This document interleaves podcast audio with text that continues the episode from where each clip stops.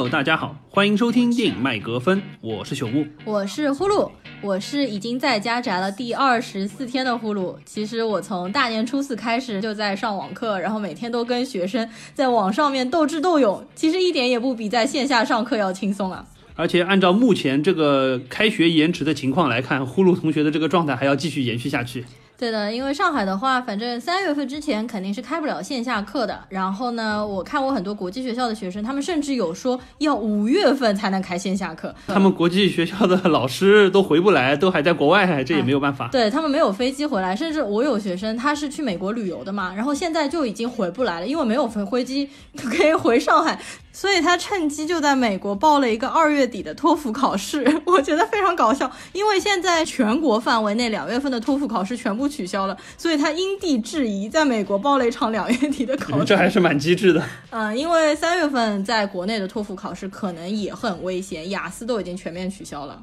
好，那么说到像我们这种上班族的话，实际上这段期间，因为我们这周也没有返工，但是整个园区，我在张江这边嘛，整个园区实际上都严阵以待，所有的返工企业要去备案，要去递交申请等等。我们是每天看着疫情的情况，嗯，根据情况来决定次日或者说是下一周会不会要去返工。而且因为张江这边实际上已经查出来有三例这个确诊案例了，都是两个是在小区里，还有一个是在公司的园区那一边，所以说大家对这个事儿还蛮紧张的。张江制药就是药。张江药谷那栋大楼里面的有一家公司，应该他们也是生产一些防疫相关的产品，所以说过年过节期间还在开工的样子。嗯，好，那么接下来我们就言归正传，先来说一下我们最近又补了几部奥斯卡的提名影片。首先就是一九一七和小妇人，因为我们上一期聊的时候，当时那两部还没有看，说是要留着去院线看。目前看来遥遥无期。嗯，对的，而且小妇人的上映日期就是情人节，现在都已经过了嘛，而且它早就被撤档了。一九一七的话，目前还没有定档，也不知道有没有机会我们在院线的 MX 屏幕上面看了，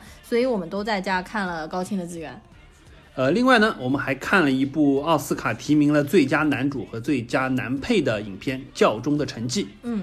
这部片子实际上看的还是蛮爽的。其实因为看一个戛纳影帝，一个奥斯卡影帝安东尼霍普金斯和乔纳森普莱斯两个人的对手戏还是很爽的。特别是你会看到这部片子推的全部都是特写镜头，对，那个特写镜头是属于推到鼻孔上的那个程度，不是说给一个这个脸部特写，是已经给到脸部局部特写的状态。而且这部片子的文本你会觉得还是相对来说比较薄弱的，你明显看得到这部片子卖的就是他们的演技，所以说看对手戏的部分。还是非常过瘾的，但是这部片子的后半段有大段的，就是现任教宗的一个年轻时代的回忆，我觉得这段就加的有点生硬，对的，不太好，我不是很喜欢，就是感觉突然跳出来了之后，好像没有必要展开那么多。对我也是这么觉得。实际上我们只要看他们两个老戏骨，对吧？对，感觉他俩，就是每一个皱纹上都有戏的感觉。当然，台词上可能我觉得，因为他有很多台词实际上不是在用中文，不是在用英文在说，所以说那一块可能是我们。觉得就是说，好像有一点有有有一点就对字幕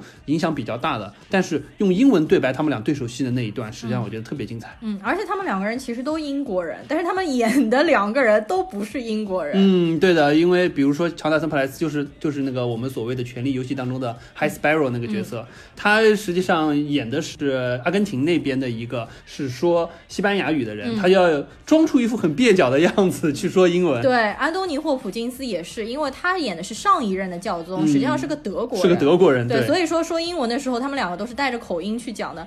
包括这个乔纳森·弗莱斯，虽然看着他有一点眼生，但是他长得非常和蔼可亲。呃，一个就是你说的我们非常熟悉的，在《权力的游戏》当中饰演的。大麻雀。对，另外还有一个，我刚查了一下才发现，原来他演过《加勒比海盗》，他演的就是女主角 Elizabeth 的父亲，就是那个 Governor，像提督一样的角色。对对对，就是他里面戴着非常大的卷发假发的那个。那真是一点印象都没有。是的，是的，但是现在你回想一下，脸还是那张脸，对，但已经过去了二十年了。嗯，是的。OK，我们言归正传，进入今天的正题环节，我们来聊一聊奥斯卡。我们先聊一下我和呼噜当天看奥斯卡颁奖礼直播的这个事儿，然后我们再来聊一聊，就根据片单获奖的奖项，逐个聊一聊每一个奖项我们看完了之后的一些感受吧。嗯，好的。其实那一天我们看的不是直播，主要是因为我要上课，所以呢，其实看的是回播。但是我们把整场三个小时多的奥斯卡从头到尾全部都看完了，嗯，我还是看的蛮仔细的。呃，其实呼噜同学基本上这些年来每年都会把奥斯卡的颁奖礼全场都看一遍。因为其实前几年我都是看直播的，因为今年正好是礼拜一早上要上课。我很喜欢看，比如说金球奖或者奥斯卡颁奖，因为你在看的过程当中，你会受到他们气氛的感染，而且它是一个提高英语的好方法。嗯，没错，因为都是生肉嘛。当你沉浸完这三个小时、四个小时的颁奖礼，你会发现你的口语水平突飞猛进啊！对我今年也是第一次跟着呼噜全场看完了，确实沉浸感还是蛮强的。嗯，就整体会感觉到，哎，现场的一个氛围一个一个讲出来。嗯，包括还有一些，因为虽然今年没有主持人，但实际上当中还是有一些调侃的段子，你会感觉到，哎，好莱坞那边实际上是在发生这些事情。对，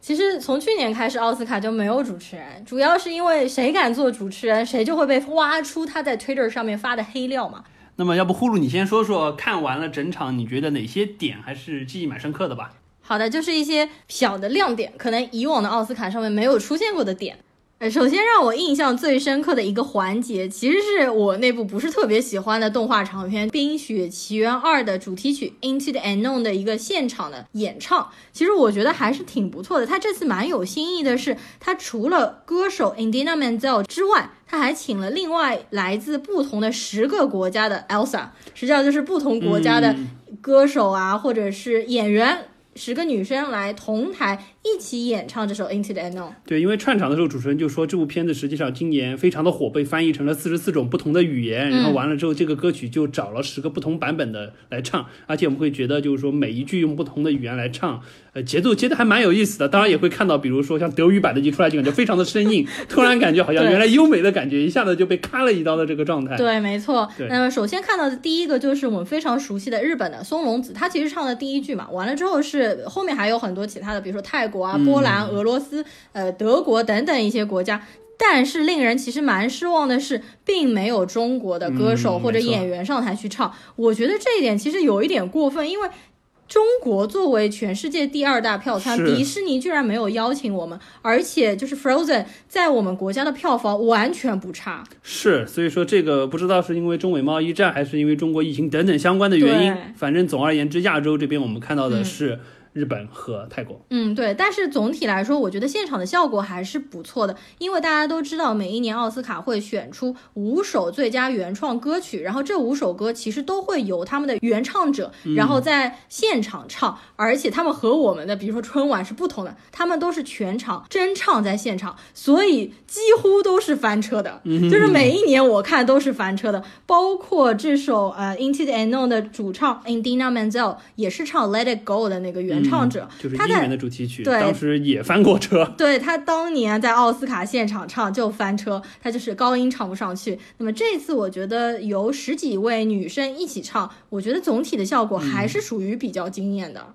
对，而且实际上就是说我感觉每次现场的时候，因为本身选出来的原创歌曲实际上都是唱功技巧难度上有一定要求的，不是那么容易的歌。对的，同时，它现场我感觉整个它的不管是混响效果或者它的混音效果都会很弱，就有一点类似于半清唱的感觉，对于歌手的要求非常非常高。嗯，所以说这次不翻车，我觉得还真是蛮不容易的。这次奥斯卡除了这首歌之外，其他四首完全没有翻车，都现场发挥的非常好，因为那些都是专业的歌手嘛，嗯包括 Elton John 这么牛逼的，嗯对的。完全现场的效果都是非常实现场打实，老司机都对，非常厉害，对的。呃，你有什么印象深刻的环节吗？呃，我印象比较深的，其中有一个就是当中有颁一个奖项的时候，是让了神奇女侠的 Gal Gadot 以及、惊奇队长。惊奇队长，对对对。然后当中还有一位，嗯。我当时不知道是谁了，嗯。我当时不是很熟悉，嗯。后来去看了。其实就是《异形》的女主角西德尼·韦弗，她其实一直都是女权主义的代表，嗯其实错三位都是嘛。是，所以说他们上台了之后，然后去颁了一个应该是最佳配乐，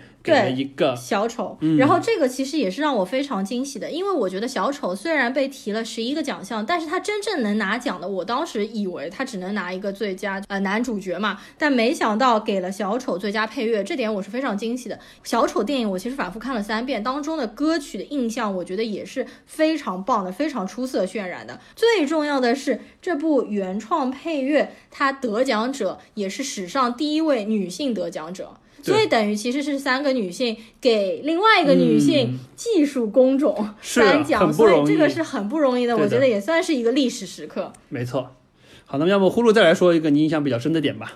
另外还有一个，其实也是每年奥斯卡都有的，就是一个追思环节，就 in memorial。嗯，那么我们往年来说，其实就没有什么我们认识的人，因为基本上面大部分的都是电影工业行业内的一些，比如说制片人啊、摄影啊这些，我们可能不是太熟。是但是今年其实有两个人很熟，第一个就是高以翔。嗯，对这个，其实我看到的时候，我还是蛮感动的，应该说，但也蛮出乎意料的。对，我也没想到，居然高以翔会在这个环节出对，现。说明高以翔可能不单单是在国内吧，因为他其实应该也是一个美籍华人，所以说他可能在国外的影视圈还是有一些影响是的。第二个就是 Kobe Bryant，嗯，对的，而且是第一个先放出来的。那个照片 L A 是他的主场嘛，对不对？是他的大本营。再说了，科比也是拿过最佳短片的人嘛，对对不对没错。而且科比这个事情实在是发生的太突然了嘛，嗯因为我其实大量的学生是科比的粉丝，嗯以前我让他们准备话题，比如说聊一个你最崇拜的人，我真的很多学生都会选择 Kobe Bryant，包括去年《黑色党徒》的导演斯派克里，他为了纪念 Kobe Bryant，他今年也是穿了湖人队的紫金战袍，就是二十四号的球衣上台颁奖。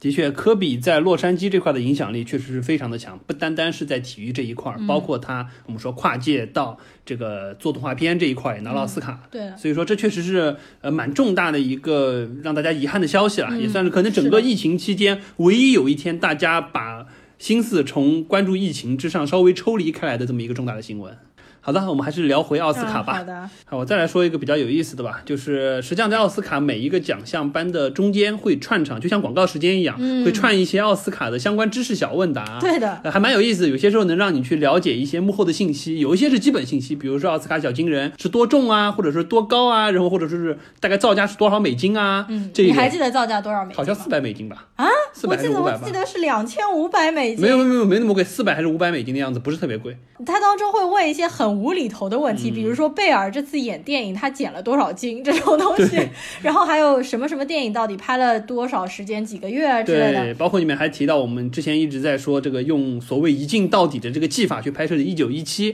实际上当中最长的一个片段可能是拍了，比如说九分钟时间长。然后他当中还说，其实一九一七片场当中发生了一件事情，然后让你选 A、B、C 嗯以下三个哪一件事情，其实是默娘在当中那个打火机打不开，所以说导致当时整个多少长时间的一个镜头需要重新拍摄。对，这个还是蛮有意思的事情，让你去了解一些就是知识小问答。，而且就我的记忆来说啊，这个知识小问答是从今年开始的。我觉得以好像没有过以我以往我应该是看全场，我都没有看到过知识小问答。可能是这个，因为没有主持人了。去年大家觉得好像好尴尬呀，要不中间串一点东西吧，就串了个这个玩意儿出来。对对对，有点奇怪。呃，另外还有一个让我印象非常深刻的就是，呃，Eminem 他出来唱了《Lose Yourself》、那段，我很激动，因为是我当年在学英语的过程当中，我其实去学了一些阿姆的歌，其中学的第一首就是《Lose Yourself》，我到现在我还记得他的台词，所以当时 Eminem 在台上唱，我就在台下跟着唱。但是有一点尴尬的是，因为它当中有很多 F word 嘛，fucking 啊什么之类的，全部被消音了。所以就特别奇怪，所以就是奥斯卡上面是不能说 F word 的，嗯所以说整个 Eminem 在台上唱的时候，就一会儿停顿一下，一会儿停顿一下，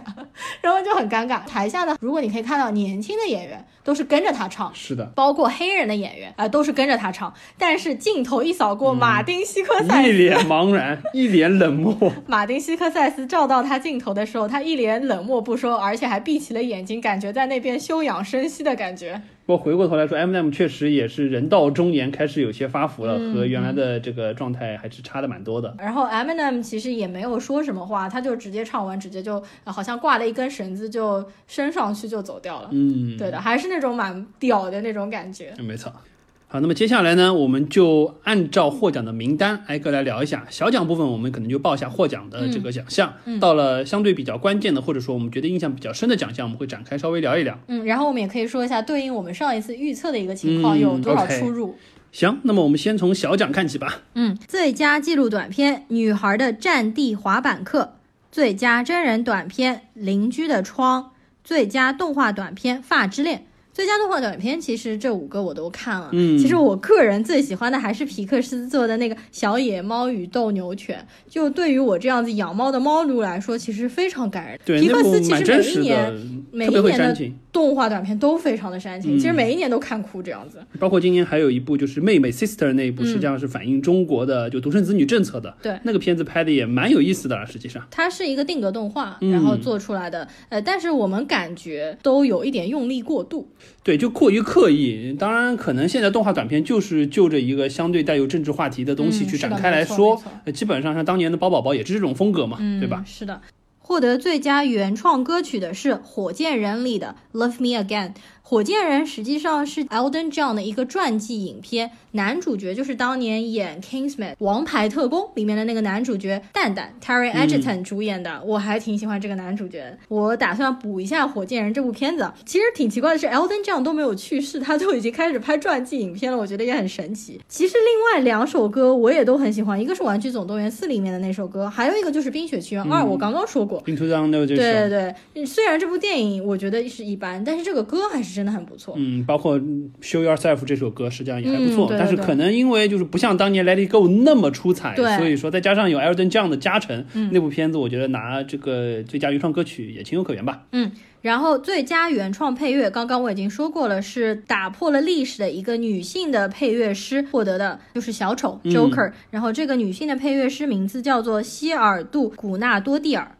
获得最佳化妆与发型设计的是《Bombshell》爆炸新闻。呃，这部片子我们还没有看对，，下了还没看。嗯，但是总体来说，其实今年获得提名的这一些，比如说小丑、朱迪、沉默、沉睡魔咒二、一九一七，感觉都没有给人特别强的化妆与发型。年，比如说像画至战时暗刻啊，对，那么夸张丘吉。尔啊那种啊，那种感觉是非常技术流派的对这里面都感觉都是比较较简单，可能稍微复杂一点的话，也就是《Judy》里面的妆会多一点，然后《沉睡魔咒》里面可能会稍微复杂一点。像小丑这个，当时里面还有一个小测验说画这个妆需要多久？十五分钟，对不对的，对的，说小丑化一个妆十五分钟，所以我也没有想到他也会被提名化妆与发型设计奖。而且小丑的这个妆也不是说从这部片子才出现的，对，没所有有经典的小丑形象不都是这个是这样吗？然后接下来是最佳艺术指导，是好莱坞往事获奖的。嗯，这个我觉得还是有道理的，毕竟他基本上就像当年罗马一样嘛，重新又做了这么一个好莱坞的场景，去拍了很多东西，我觉得这个还是蛮好的。因为对比这个其他几部，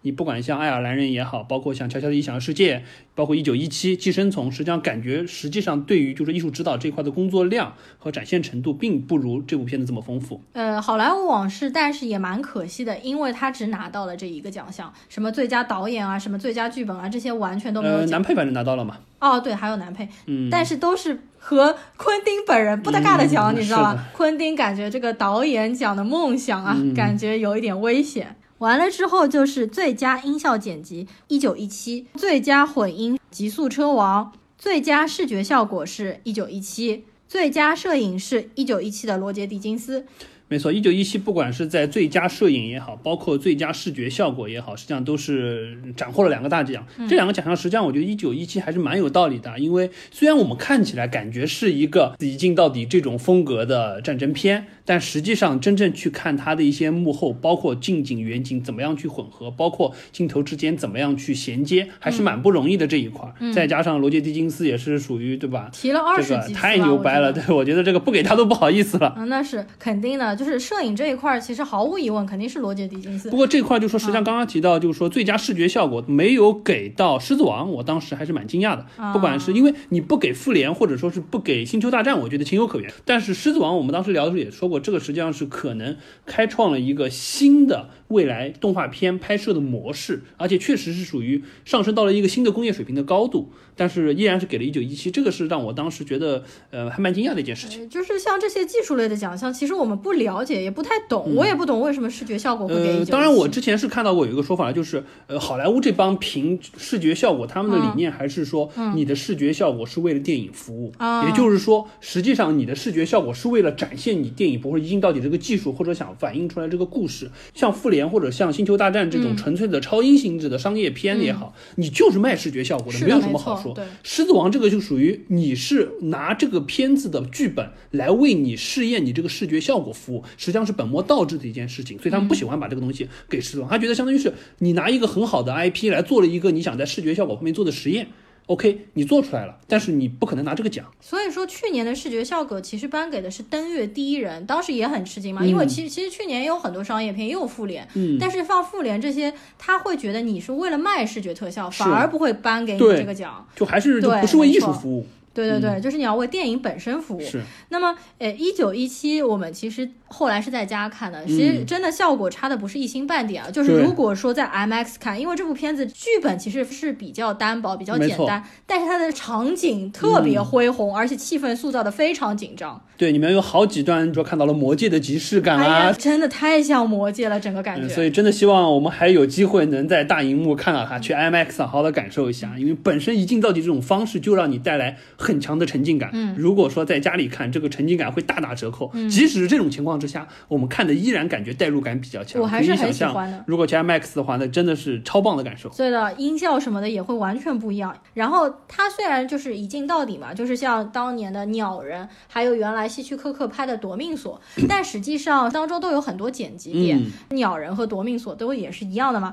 那么。有很多人都找那些，就是说剪辑点，比如说到一个黑的地方，到一个嗯这种物是我们都能体静止地方看得到的对对，当中还有一些模糊、镜头移得很快的地方，他们可能都有剪辑点，至少有二十多个。对这个，因为毕竟你想想这么大的一个，你不是说架一个摄像机在房间里拍，你不可能说一镜到底，嗯完全拍这种模式。实际上，我们都开始都还是高估了它，因为当中那个小测试说最长好像是我记不清楚是九分钟还是十一分钟最长的一个镜头，其他的都打得很散很散。嗯实际上，我们一开始以为可能，比如说你至少要二十分钟、三十分钟一个片段拍完了之后再转，啊实际上当中还是有很多剪接的点。这个但是至少这种方式，导演用这种技法来让我们去以这种方式去看这个电影，相当于就是说整个电影两个多小时。呃，虽然当中有一些，比如说主角 Blackout 昏过去了之后，把时间往前拉了，包括在车上行军的时候把时间往前拉了，但是基本上我们看到的就是主角有意识的这两个多小时时间完成了这么一个任务，送信的任务。对这种感觉方式实际上是蛮好的。它其实与我们现实生活中的物理时间基本上是一样的，嗯就除了主角当中昏迷过去有一段时间，可能昏迷了几个小时，嗯那段时间流失了，但其他的基本上是一样的。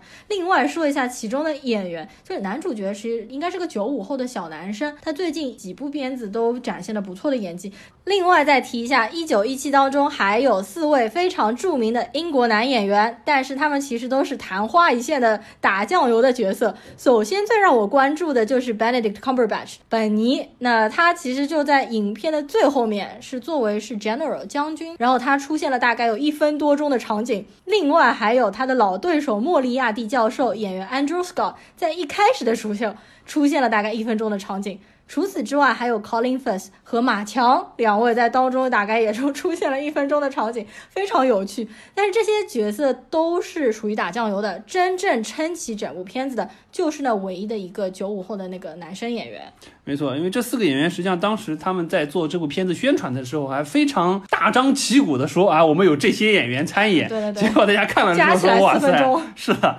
说到主角这块，实际上我们一开始看还蛮惊讶，因为刚开始出去送信都是两个小伙伴出去，对对对对对。我们一开始一直以为相当于是弟弟的那个角色要去给他哥哥那边送信，对对对。没想到才过了半个小时左右，他就阵亡了。完了之后，反倒是另外一个小伙伴把这个信最终送到了终点。所以说，我们一开始对于男谁是男主角这个事儿，还有了一些偏差的理解。对对对，有一点小小的剧透啊，因为这部片子我本来以为就是像《魔戒》一样的嘛，可能是四个小伙伴或两个小伙伴顺利的最后把这封信送到，但实际上它是一个单打独斗的戏。嗯，我之后肯定会再去电影院补 IMAX。接着我继续报一下奖项：最佳剪辑《极速车王》，最佳纪录长片《美国工厂》。其实这次曹德旺也出来了嘛，然后真的也是美国工厂拿到了最佳纪录长片。嗯，包括就是拿奖了的导演上去，还唯一说了一句中文，就是感谢一下曹德旺。对，他说谢谢曹德旺，但是过得很快。然后我本来想看看镜头会不会扫到曹德旺，完全没有。嗯，没错。那两个当时你说呃美国工厂的时候还介绍过这一对导演，他们其实是 Ohio 州的一对夫妻导对。对对对对，没错。接下来最佳动画长片《玩具总动员四》，嗯，这个其实我们也当时就猜过了嘛。然后这些动画长片里面，我上次就表达了得金球奖的是《The Missing Link》遗失的环节，我觉得很莫名其妙，不知道为什么会得奖，就是莱卡工作室的定格动画，但是我觉得剧情非常的老套。接着我们来看最佳改编剧本，获奖的是《乔乔的异想世界》，这个我是完全没有想到。这边要说一个比较有意思的点啊，因为我们其实都是没有看过这个原著的人，但是呢，我看了反派影评，就是波米的反派影评，他最近发了一篇文章，就是说《乔乔的异想世界》其实原著小说是有多么的黑暗，多么的阴郁，充满着令人不安和惶恐的气氛。我看了一下，那我才明白为什么这个改编剧本要颁给导演叫做 taikawatiti。实际上，这个导演就是《雷神三》的导演，所以说你你会看这部片子，整部《乔乔的异想世界》完全是充满了童真，就是充满了那种纯纯的懵懂无害的那种情愫。但实际上，你去看一下原著小说，完全不是这样的，它有那种近视培育，有点十八禁的那种。就是你看现在的电影里面的男主角是一个天真无邪的十岁的小男孩，然后在他们家墙壁里关着的是一个比他大个几岁的一个犹太的小女孩。但是在原著小说当中，实际上男主角已经是十五岁了，就是已经是性启蒙的年纪了。然后墙壁里关的犹太少女是十七岁，所以就很容易发生一些暧昧的情愫在里面。实际上，他一直想要去得到这个女的。对，然后呢，当中又发生了很多事情。呃，电影当中其实这些环节还是有一些类似的，但是原著当中传递出了就是那种比较病态，就这个男生其实对这个女生是有一种比较病态的迷恋，他对她的爱情也是非常扭曲的。所以呢。在原著小说里面，真正的二战结束之后，这个男孩并没有告诉这个犹太女孩战争结束，他把这个女孩继续关在地下室的这个墙壁缝里面，长达四年的时间，期间一直在压制这个女孩，而且认为自己对女孩付出的非常多。最后的结局其实也并不是特别好，女孩在一次一次的受骗之后，慢慢发现了真相，最终是离开了这个男孩。但是你在反观我们现在改编的这部改编的非常的积极版的阳光向上的电影，到最后的结局其实是一个很阳光向上，就是小男孩小女孩最终在和平的街道上面跳起了舞，唱起了歌。那么导演本人说他为什么会改编这部电影呢？他其实想表达的意思和原著也是不一样的。他想表达的是一个人在体制的环境下面。就是你在被洗脑的环境过程当中，你是如何觉醒、做出反抗的？因为这个小男孩从小受的就是纳粹的教育嘛，但是他最后是觉醒了，然后反抗纳粹，把希特勒踢出了窗外这样的一个决定。但是在原著小说当中里面的这个男孩是没有觉醒的。他从小就认为自己是纳粹，一直到最后都没有改过自新。然后导演本人就是这个瓦提提，他实际上就是在影片当中饰演这个十岁的小男孩幻想出来的那个希特勒的形象，也是一个非常搞笑的、非常诙谐的一个角色。对对对，是的，没错。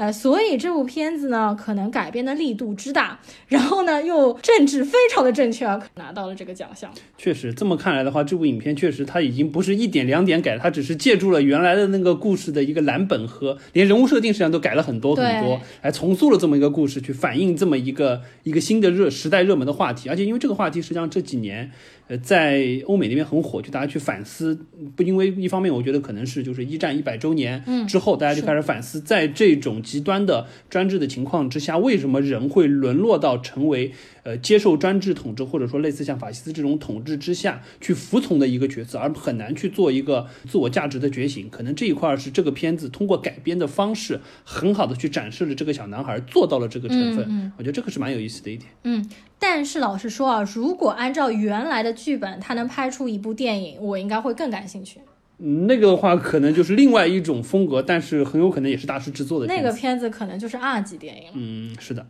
好，那我们接下来先来说一下演员奖。其实这些演员，呃，男主男配、女主女配，我们都是完全猜正。今年悬念不大。其实对这些演员奖，总的来说悬念都不大。女配就是《婚姻故事》的劳拉·邓恩，男配就是《好莱坞往事》的布拉德·皮特，女主就是朱迪的呃雷尼奇维格。男主角就是华金·菲尼克斯。对这些奖项，基本上我感觉今年确实没有什么争议，而且比如说像华金·菲尼克斯，基本上是铁定男主，其他的人摆明了就是陪跑的。然后回过头来说，我这边看到比较有意思的几个点，就是第一，这个斯嘉丽·约翰逊就黑寡妇，实际上她是既提女主又提女配，结果一个都没中，这个我觉得是蛮可惜的一点。嗯，我觉得如果说女主女配这两个里面啊，我觉得斯嘉丽·约翰逊明显在婚姻故事里面演的更好，而且戏份更。复杂、更多。只是说可能今年确实就是说林尼奇维格的诸暨当中表现太过精彩，而且也是可以看得到他在这些年来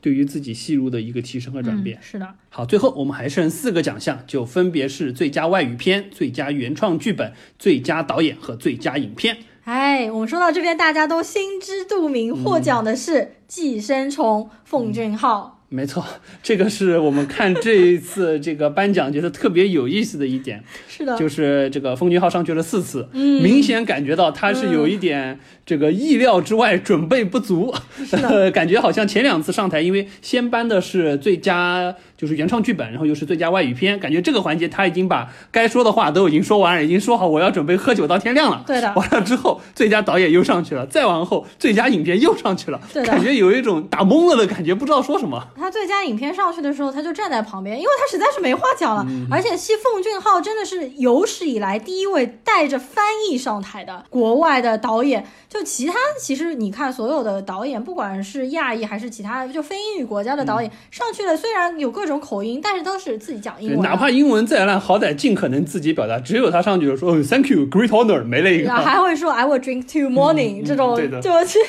然后剩下的话全部是靠他的翻译，他的翻译那个小小姑娘感觉也是激动到就无与伦比嗯从来没想到在奥斯卡上要翻译这么多，说这么多。对的，哎呀，我们这次其实看着奉俊昊一次次上去拿奖，感觉也是挺为他开心的，这就蛮有趣的吧？就看他一次次上去，然后抓耳挠腮这个感觉。而且我会发现，每一次奉俊昊上去了之后，多多少少都会有一个镜头给到马丁·西克塞斯，啊 我觉得这个是蛮有意思的。包括实际上他自己上去了之后，也在致敬，尤其在导演环节，致敬了没有就是提名了的四个导演。对对对，他主要就是说了马丁·西克塞斯嘛，嗯说自己在学校期间其实看了很多马丁的电影来学习他，然后他还提到了昆汀，嗯让我也挺就是挺感动的，因为他说在美国就好莱坞市嗯场还没有人了解奉俊昊韩国导演的时候，呃，是昆汀首先把奉俊昊的电影列到了自己的 Best Picture，、嗯就是自己的片单，因为我前以前说过，昆汀每一年都会列今年最喜欢的片单，他应该是把奉俊昊的《汉江怪物》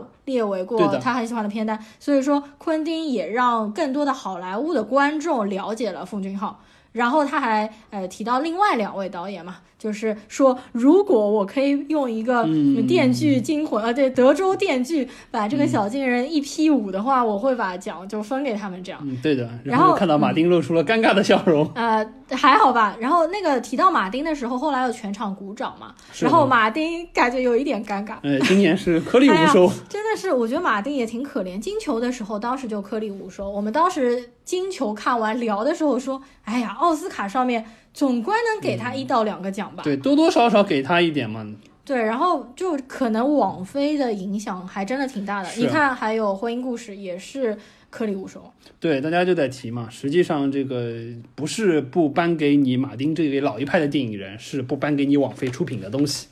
也有很多说，因为呃，就说奥斯卡现在的看法是更加是接纳新鲜的血液，嗯去拥抱这些多元化的东西，是的或者说尽可能的会把一些老派的，尤其是代表老白男那一帮人会喜欢的那一类型的影片，或者说相关的奖项，留给那些人，会把它稍微摘出来一点。我觉得可能是有这个现象了。而且现在奥斯卡的评委也更加趋向于多样性，就是不同国别的人、不同肤色还有性别，就不再是原来的老白男。对，而且实际上今年看到，因为《寄生虫》实际上是奥斯卡九十二届以来第一次最佳外语片，也就是非英语的片子拿到了最佳影片，这个嗯。是从来没有过的。其实原来有两部，就是说一个是《末代皇帝》，还有一个是《Artist》，就法国电影那部嗯叫做《艺术艺术家但是这两部电影都是英语对白的，是。包括《艺术家》实际上是一部默片，它唯一出现的几句对白也是英语对白，只有《寄生虫》是从头到尾都是韩文的。对，所以说实际上奉俊昊当时也在说，如果大家能克服呢一英寸的字幕的话，你也可以就可以看到更多更多元化的世界和价值。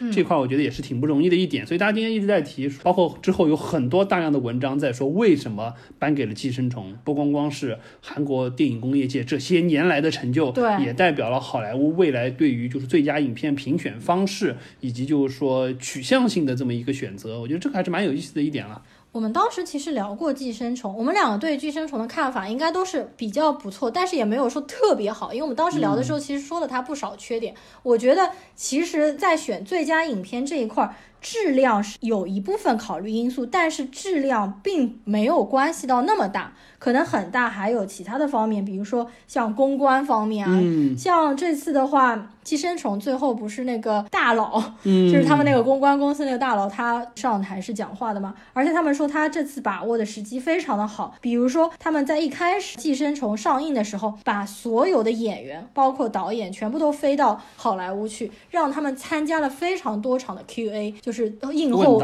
映后问答会，这样子的话就会吸引很多观众去看这部片子，包括在当时奥斯卡进行投票选举的时候，也正好是《寄生虫》发蓝光高清碟以及在网上点播的时候开始，所以又吸引了第二波的关注度。再加上，因为我们提到整个奥斯卡，它颁奖对于最佳影片的评选方式，实际上和其他奖项是不太一样的。啊它更容易去评出一个相对而言更多人认为都还不错的片子，而不是说像比如说像小丑这种某一些人特别特别喜欢的这种，但某一些人可能非常不喜欢的片子。对，实际上是这种方式。所以说，最佳影片有些时候就是说会进入到这么一个可能会让大家有一些出乎意料，比如说当年的这个《月光男孩》也是嗯同样的道理。对，就是像《La La Land》像这种音乐片、歌舞片的话，有很多人喜欢，但有很多人讨厌，所以就很难拿到最佳影片。还有就是原来我们说过的，像最佳影片其实很难颁给真正的艺术电影或者作者性很强的电影。去年我们说《罗马》的时候，你看看《罗马》明显比《绿皮书》好了，不是一个档次。是，但是却是有一部非常商业化的《绿皮书》拿到了去年的最佳影片。实际上有九千多个人评委，嗯并不是每一个评委的阅片量都非常的高。其实啊，大部分的评委可能还是更加接受商业化的电影。所以说，其实今年的《寄生虫》，你可以看到还是一部蛮类型化、商业化的影片。对我们之前有一直会说，实际上《寄生虫》一定不是奉俊昊最好的一部影片，错《寄生虫》可能也不是说这九部获奖影呃就是提名的影片当中让大家觉得最出质量彩的一部。最高的对对。但实际上它可能就是代表了一种更多人容易去接受的对最一种新受欢迎的方式，对对对。Let it slip. Yo.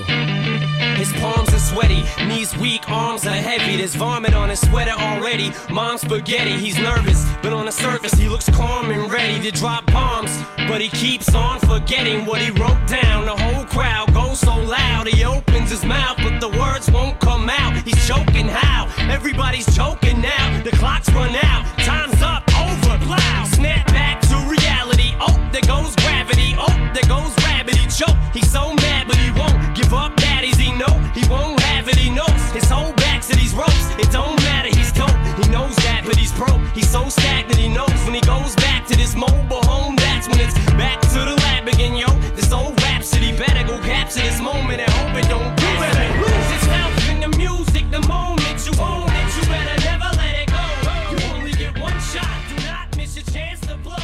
好的，那么既然说到这边呢，我们就跟大家来展开聊一聊奥斯卡的一个投票规则和评选机制。好的呀，我之前一直知道奥斯卡这个评选还是蛮复杂的，嗯我今年特意去仔细的了解了一下。呃，实际上我们知道奥斯卡它的全称应该是叫美国电影艺术与科学学院的学院奖。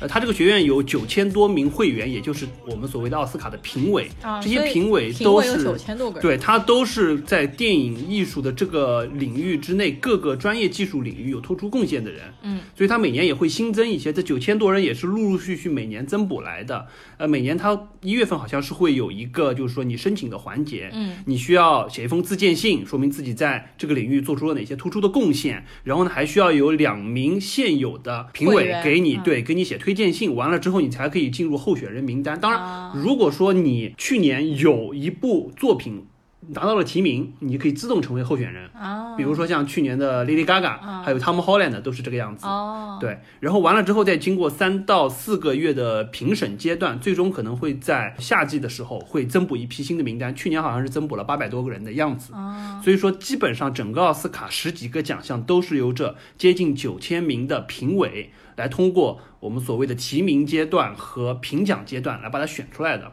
那它怎么选的呢？我们还是分两个阶段来说，一个是提名阶段，好的，就是我们知道每年奥斯卡都会有个提名的名单，哪些影片提名了什么什么奖项。这个提名阶段，我们先说哪些人可以投票。啊，呃，最佳影片这个是所有的九千名的会员都可以去提名，都可以去投票。然后这个时候呢，就是说，呃，相对而言，因为它是一个就是更加整体性的一个奖项，但是其他所有的奖项，比如说最佳视觉效果啊、最佳剪接啊、最佳摄影啊，或者最佳混音啊等等等等，都是由它下面还有各个分支委员会。这九千人实际上分成不同的领域，你比如说有的人是擅长摄影的，有的人可能是做技术类的，是由各个分支委员会的会员来投票。这样的保证就是提名出来的这些影片，它是有专业性上是可以达到标准的。嗯，那么回过头来说，它投票的方式基本上就是在提名阶段，我们它采用的方式叫做单一可转移票制，叫叫 STV，叫 Single Transfer Vote。那这个实际上是什么样一个模式呢？就是说它有三个关键词，就是第一，投票是按照顺位投票，就你不是只投一步，你是按照顺序排一个序把这个选票交上去。第二个环节就是它会设定一个过线门槛，相当于是你要获得提名，你有一个过线的门槛，你要拿到多少票数。第三个就是如果说有一部影片已经拿到了提名，它超过了线了之后，它超额的票数会转移给次位的这个影片，就是第二顺位的影片。我这边举一个例子啊，比如说我们说最佳影片，假设说今年九千个人要投票，对不对？然后呢，我们就我们知道今年提了九部影片，那么实际上它的过线票数就应该是多少呢？我们按照十部来算的话九千个人，你每个人都排了一二三四五的顺位，那就应该一共是有九千个第一顺位。那实际上就每一每一部影片应该是拿到九百票。那 OK，我现在把过线的门槛就设在九百零一票。啊，如果说有九部影片都过线拿到九百零一票，那剩下的那一部最多最多肯定就是达不到九百零一票的，嗯对对不对？是这样一个模式，所以它的过线相当于就是九百零一票。那么回过头来，大家就把所有选票收上来，第一顺位的影片排一个序，然后就看看哪一些是能过九百零一票的。哦当然，实际上大部分情况之下都不会说是刚好有九不能过。因为毕竟能投的、能提的影片太多太多了，嗯是的没错而且还会有一些什么，就是有一些影片是它远远不止九百零一票，啊因为有些影片特别好，比如说小丑，可能大家很多人都去提它，嗯对不对？那就接下来又进入到第三个环节，我们所谓的超额票数分配。就比如说我们第一部影片，他拿到了一千票，那么他相当于是多出了九十九票，比九百零一票多出了九十九票。那这九十九票就会转移给怎么个转移方式呢？就是把这超额的九十九票，先把这一千张选票拿出来，他们的第一顺位都是第这第一部影片，比如说小丑。然后完了之后，把他们的第一顺位去掉，把他们的第二顺位拿出来排一下，他们第二顺位的选票是谁？OK，他们第二顺位排序最高的那张那那部影片，把这多出来的九十九张票给第二顺位。哦。然后如果说第二顺位这个时候满足了过境的，比如说本来他是可能是没到哦九百零一，少个三十票，满足了之后，OK，把他的三十票给他了之后，九十九张票之外，剩下的继续往后转移，啊就通过不断的保证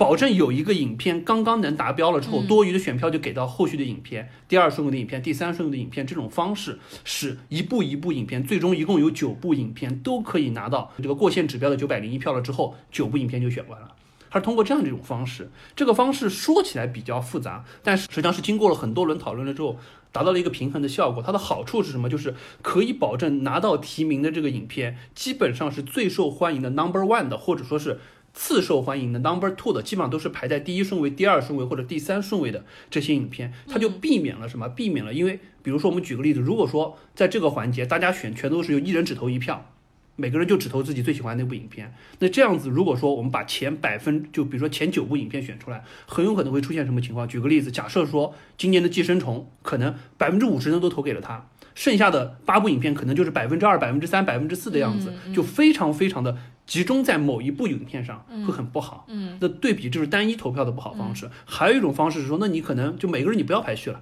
你就选九部提上去，一锅粥你不要排序，那又会导致什么情况？就导致你可能影片过于分散。比如说，我可能喜欢《寄生虫》，我可能喜欢《一九一七》，剩下我选了一些奇奇怪怪的影片上去，导致这个影片过于分散。所以说，通过这种方式，实际上就我们所谓的叫单一可转移票制，它是一步一步把过线影片的过线门槛拉出来了之后，一步一步送上去。同时在第一步上去了之后，OK，你多的票你就转移给你的第二顺位吧，嗯相当于是逐渐的把你最喜欢的、次喜欢的影片都选了出来，嗯，这样子相对而言就会比较好一些。这个是他提名阶段采用的方式，我觉得也是蛮合理的一个方式啊。至少我们可以看得到，能出来的影片提名的都还是相当不错的，对是这种模式。真的没想到，居然是这么复杂的一个东西。我一直以为都是一人一票投，但是你说的没错，因为提名影片它取完九部，但是它的其实一个范围是非常非常广的。是，如果一人一部的话，很有可能投出来大家是五花八门。而且你想想，最佳影片也好，包括实际上其他的很多也好，是所有的不管是最佳影片是所有的会员九千多个人，其他的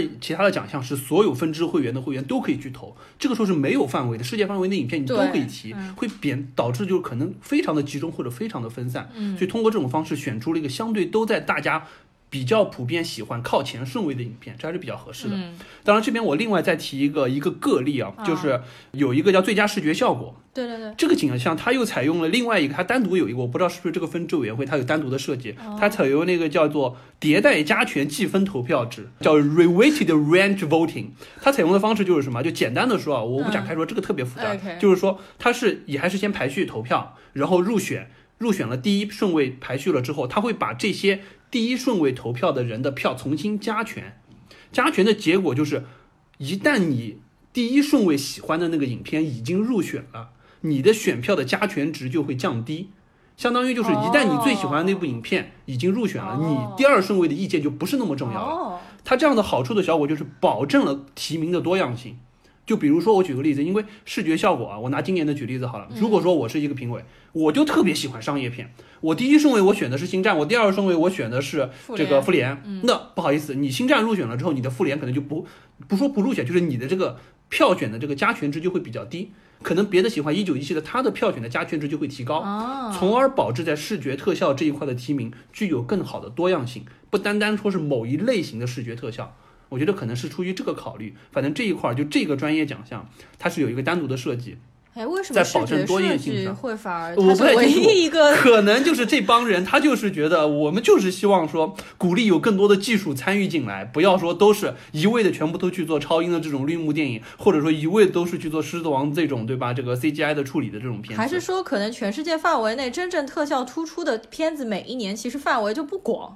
呃也就那么一点。对，可能就希望多样性吧。我觉得就是说。所以你就这几部里面，你不能同一个喜好的评委评同样口号的两部，这样。呃，不知道，我们反正我只是通过这个机制我们猜测的。嗯，好，这是提名环节。提名环节对对整个提名环节，反正怎么说，他通过这种方式，至少保证了入选的影片的质量都是比较高的，因嗯为这个都是由专业的分支委员会来提，保证就上到桌的菜都还是不错的菜。嗯然后完了之后，到了评奖环节，那就是所有的会员都可以投票。不管哦是是最佳影片也好，专业的奖项也好，都可以投票。哦当然，影片类的奖项，就比如说最佳影片啊，或者说是最佳纪录片啊、最佳动画片啊、最佳短片啊等等，都需要说你的会员是至少看过了所有提名奖项的影片的，嗯，五部或者九部你都要看过。嗯，那这个就其实挺神奇，你怎么能控制这九千个苹果，大呃家所有的提名对都，看了？这个实际上是一个自觉的过程，是一个讲信用的过程。你在好莱坞混，你要是没看过，你要去投票，我相信这些人肯定也有。每年公关实际上一定程度上也会出现在这个层面上，就相当于是可能我五部影片我就看了三部。那我觉得这三部当中，我我就其中有一部我特别喜欢，他们的公关对吧？给给给我说的天花乱坠，他们送的小饼干特别好吃等等的。对，因为但是不管嗯怎么说，因为整个在评选阶段，就是所有的会员是可以凭着自己的会员卡，在好莱坞地区的指定的影院可以去免费观看，也可以就是说去线上观看。当然，现在更之前更多的还是会去寄 DVD 啊这种方式。我我原来看到的不是一般都是公关会寄那个 DVD 小碟片，然后给嗯每一个评委，然后他们在寄那个 DVD 的时候，有很多还会附加对于这部电影的解释啊，或者是一些精美的包装。如果说你这个电影，比如说包装的比较好，或送的小礼物比较好，是可能就会讨得评委的一个欢心。对，我相信肯定有，包括我们历史上有好多这种公关惨案，或者说公关经典案例，都是通过就这种方式影响到了，尤其是最佳影片，或者说是一些比较重要的奖项的最终票选阶段的选举。其实我们每一次看奥斯卡季的电影，都是看的就是这些他们寄给评委的这种 DVD、SCR 版本的嗯渣画质版流露出来的视频来看呢。没错，没错，没错。好，那么回过头来说，就是票选阶段，实际上是相当于是所有人都可以投票。那么实际上就是说，除了最佳影片之外，其他的投票方式就非常简单，赢家通吃，一人就投一票，投一个最喜欢的，然后完了之后，所有的选票收上来，得票最高的那个就获奖。我觉得这个也很好理解，因为对于其他很多不管是表演类奖项也好，技术类奖项也好，绝大多数人实际上都不是他的专业。嗯，你说表演类的可能只有演员投最有价值，导演类的可能导演投最有价值，剪辑或者技术类的只有那些专业的人投是最有价值的，其他的人基本上就是属于反正你我们刚才也提到。提名出来的影片都不错，那我就从整体感官上，我觉得最好的，哪怕我是说的难听一点，道听途说，通过公关，我觉得这部影片真的好，我也投给他。不管怎么样，大家只要投一个最好的出来就可以了。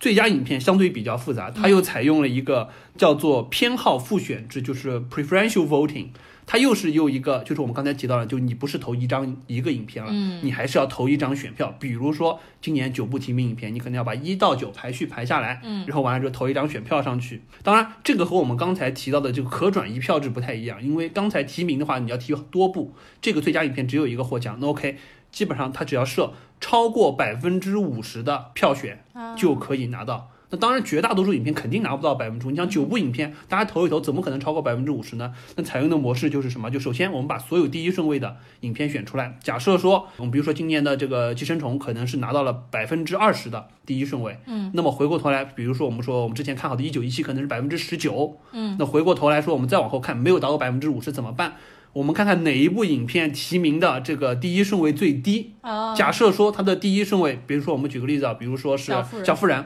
小妇人，拿了百分之三的票数，嗯哼，把小妇人删掉，所有选小妇人的，哦。所有选小妇人第一顺位的影片的票、哦。拿出来，你们的第一名不做数了，把你们的第二顺位各自加到各自的投票上。哦，比如说这百分之三里面有百分之二是投了寄生虫的，那寄生虫就多了百分之二。如果说有百分之一投的是一九一七的，一九一七又多了百分之一。相当于就通过这样子不断的末位剔除的方式，嗯，把那些肯定无望竞选的人，哦，他的影片当中第一顺位去掉看第二顺位，第二顺位去掉看第三顺位，通过这种末位筛选的方式，一个个一个的，直到最终有一部影片它能拿到的票数超过百分之五十。原来如此，所以说是这种方式。那这个方式实际上就会出现什么情况？就会出现为什么我们之前也提到《寄生虫》，实际上它可能我们说既不是奉俊昊最好的影片，可能也不是今年的这个影片当中最出彩的一部，嗯，对，但是至少它可能是所有人心目当中觉得都还不错的影片。就是可能很多人的第二、第三顺位是的，没错，尤其是那些九部最佳影片提名当中，实际上落在最后几名的那些投票当中第二、第三顺位的，对不？比如举个例子啊，呃，这个比如说《乔乔兔》或者说《小妇人》这种，实际上肯定不可能入选的，或者是肯定不可能获奖的那些票，就通过末位筛选的方式，第一顺位就被去掉了。这些人他们是觉得，哎，《寄生虫》可能是他们觉得第二顺位最好的影片，所以说这些票数最终就加到了第二轮的优选排序过程当中，所以说《寄生虫》最终获选了。反观你可能说这个喜欢一九一七的，或者说是喜欢小丑的人，可能只有那么一些，剩下那些人不觉得他可能是第二顺位好的，但是大家都还比较喜欢《寄生虫》。所以说整体上来说，最佳影片的逻辑就是这个样子。他通过这种方式，把大家都觉得还不错的方还还不错的影片选出来作为最佳影片。当然，所有这些东西都只是说我们的猜测而已，最终实际上第一顺位、第二顺位各占了多少百分比，大家都不知道，因为每年奥斯卡所有的计票统计都是由四大的普华永道来做这个事儿，然后他们也不会对外公布相关的数据，甚至连学院自己都不知道，给他们的就是一个信封，告诉你哪部影片获奖了。对，当年我看那个直播那次，就是《拉拉 land》和《月光男孩》搞错乌龙事件，后来查出来是普华永道的工作人员把信封给错了嗯。挺扯的一件事儿，我觉得。好，最后啊，我再提一下，我们刚才说到的所有的呃评选环节都没有提到最佳国际影片，就最佳外语片的评选，因为它和其他的奖项是不太一样的。嗯，我们知道最佳国际影片实际上是由各个国家或者地区去选送一部呃非英语类的片子去。而且，比如像中国这边的话，大陆、台湾、香港都会分别去选送。呃，大陆这边今年送的是哪吒，嗯然后台湾选送的就是《谁先爱上他的》嗯这一部，其实，在我们聊那个十佳电影的时候，我把它排在了我的第九家，嗯就是讲那个同性题材的那部片子。香港选送的是《扫毒二》，嗯，OK，然后另外还有就是日本送的是那个动画片《天气之子》，《天气之子》还在国内公映了。嗯完了之后还有西班牙的就是《痛苦与荣耀》。那么回过头来说，就是说，当这么多影片送选到这边来了之后，奥斯卡怎么去评，还是一个蛮有难度的事情。嗯，他们实际上流程是这样子，就是影片送过来之后，他们首先会在洛杉矶当地去招募具有外语经验基础的这个影评人，大概四百个人左右的志愿者，然后呢会按照他们的语言类别，比如说有的是德语的，有的是法语的，有的是俄语的，有的是亚洲这边的其他的语言的，去分组完了之后去看这些影片，看完了之后给他们所看组的影片打分，嗯，最终按照他们打分出来的评分的前七名会进入到一个候选名单，我们叫短名单。同时呢，为了保证就是说专业性，因为毕竟这些招募来的志愿者实际上参差良莠不齐，嗯，那回过头来还会有一个，他们有一个专门叫外语片执委会，大概有二十个人，这里面的人都是非常经验丰富的、阅片量非常大的专业的人，包括他们就是说对于多种外语片的涉猎程度也非常广。嗯他们会在这个七部影片之外再去增补三部，相当于再加上三部，嗯最终形成一个十部名十部影片的短名单。嗯，然后这个短名单呢，相当于就会递交到一个他们专门有一个叫提名工作组。这个就不是说好像像之前是可能某一个分支专业委员会了，就是这么一个提名工作组，然后他们是在洛杉矶、纽约和伦敦各有这么一个小组，然后会把他们关在小黑屋里，一个周末的时间，把这十部影片全部看完，哦。完了之后去提一个名，周末。对，一个周末，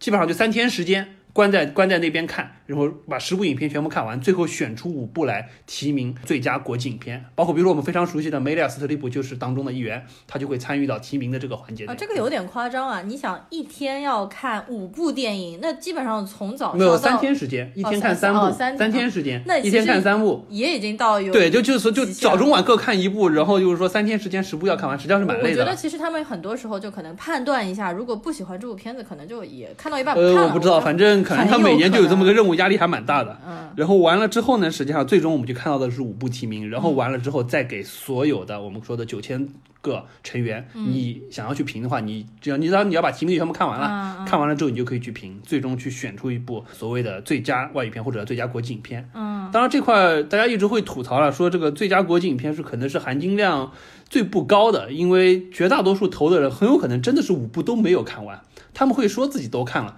但看的程度、精细程度肯定有差别，或者说这些影片再加上之前因为基本上都没有在洛杉矶或者极少在洛杉矶这边上映过的，也就是说他们实际上之前看的机会也不多，基本上就集中看。那回过头来，对于他们的评选原则，基本上就是我所知的、我所熟悉的最佳的外语片，我去投给一个出来。嗯，而且老外他们其实是很讨厌看字幕的，所以说，对的，对他们来说应该是一件蛮困难的事情。没错，没错。不像我们这边天天看资源，天天看字幕，都已经非常习惯了。然后这边可以说一下中国内地就选送的奥斯卡的这个外语片，其实是从一九七九年开始的。选送的第一部是《阿凡提 》，然后之后的话有过两部提名，一部是《菊豆》，还有一部是《英雄》。当然，台湾地区的话，李安我们肯定都知道。嗯其实李安的话，《饮食男女》和《喜宴》都有过提名，完了之后就是《卧虎藏龙》，其实拿到了当年的奥斯卡的最佳外语片。嗯。对的，包括实际上我们在就是说纪念环节，我们也看到了很多之前像《重庆森林》啊，像《花样年华》的对对对片段。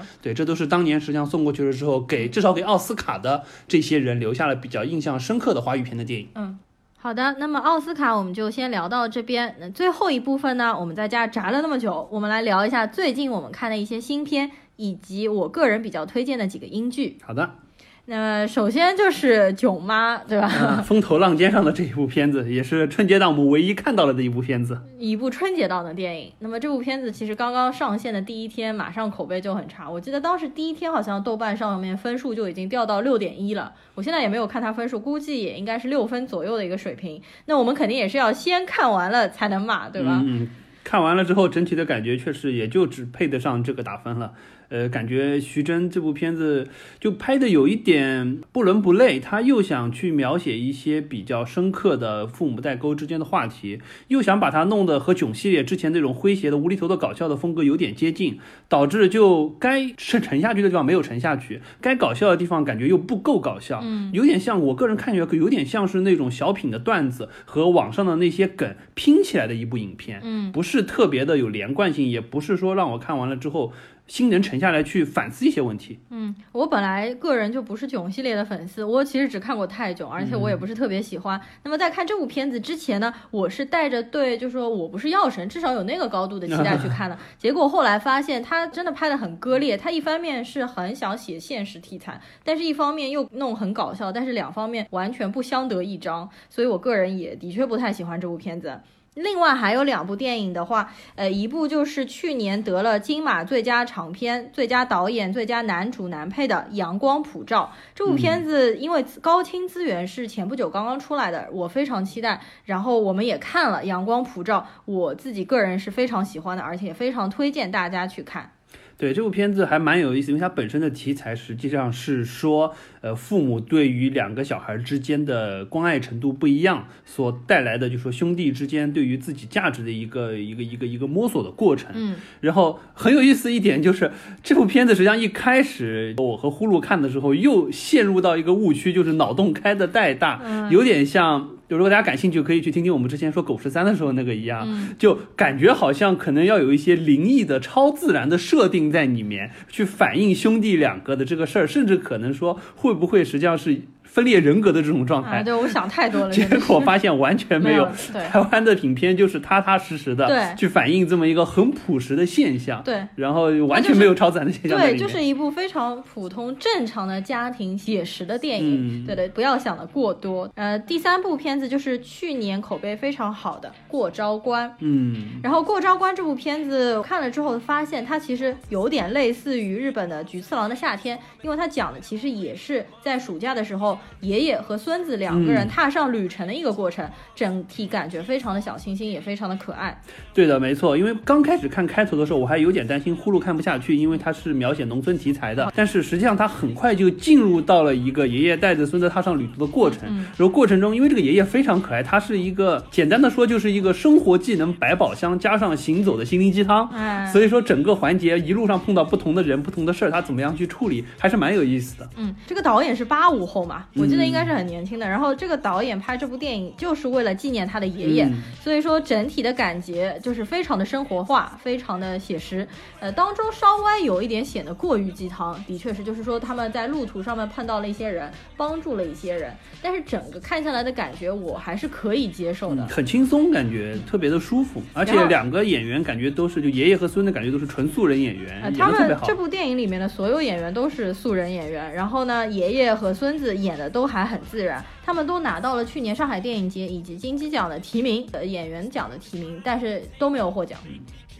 最后这一块呢，我再来快速推荐几部英剧，因为我个人非常喜欢看推理探案的剧。之前的话非常喜欢《马普尔小姐》和《大侦探 Polo》，如果也是阿婆粉丝的话呢，我很推荐一部英剧，叫做《Endeavour》。摩斯探长前传这部剧其实今年刚刚出了第七季，然后我是从第一季开始追的，因为最近这段时间不是在家，反正天天宅着也没有什么事情干嘛，就从头开始追，很好看，非常的复古，服化道都非常的精致。它的年代设定也是在二战之后，也就是在六十年代左右。那一段是我最喜欢的。如果是喜欢像阿加莎的那一些推理探案剧的话，一定要去看《摩斯探长前传》。还有一部英剧呢，叫做《Whitechapel》白教堂血案，它是设定在现代的，但是呢，它其实是利用原来历史上的案件和现代的断案手法结合。呃，白教堂血案它已经截止了，它是一共有四季，那我觉得还是非常不错的。它其实第一季讲的就是历史上的 Jack the Ripper 开膛手杰克的那个历史事件，白教堂那一块区域呢，其实也是十九世纪开膛手杰克杀人的那个区域。呃，另外我还极力推荐一部英剧，叫做《A Confession》，中文翻译名叫做《坦白》，其实也可以翻译成忏悔或者是认罪。主演就是 Martin Freeman，就是《神探夏洛克》里的华生。这次就可以看到没有神探夏洛克的华生是如何来判案的，简直被那个罪犯弄得一塌糊涂啊！这部片子它是非常写实的，它讲的其实就是罪犯如何利用了司法系统里的漏洞和警察做博弈的一个故事，非常的精彩，而且它是根据真实事件来改编的。那以上这三部英剧呢，其实都是和判案推理相关的。如果有这方面喜好的，一定要去看一下我推荐的这三部英剧。好的，那么我们今天的节目就到这里。那最后就祝如果可以宅在家继续宅在家的小伙伴们，嗯安心的宅在家里看片片；如果一定要出门上班或者工作的小伙伴们，可以早日买到口罩，安全的出门回家。嗯，好的，那么感谢大家可以收听到这边，我们下次再见，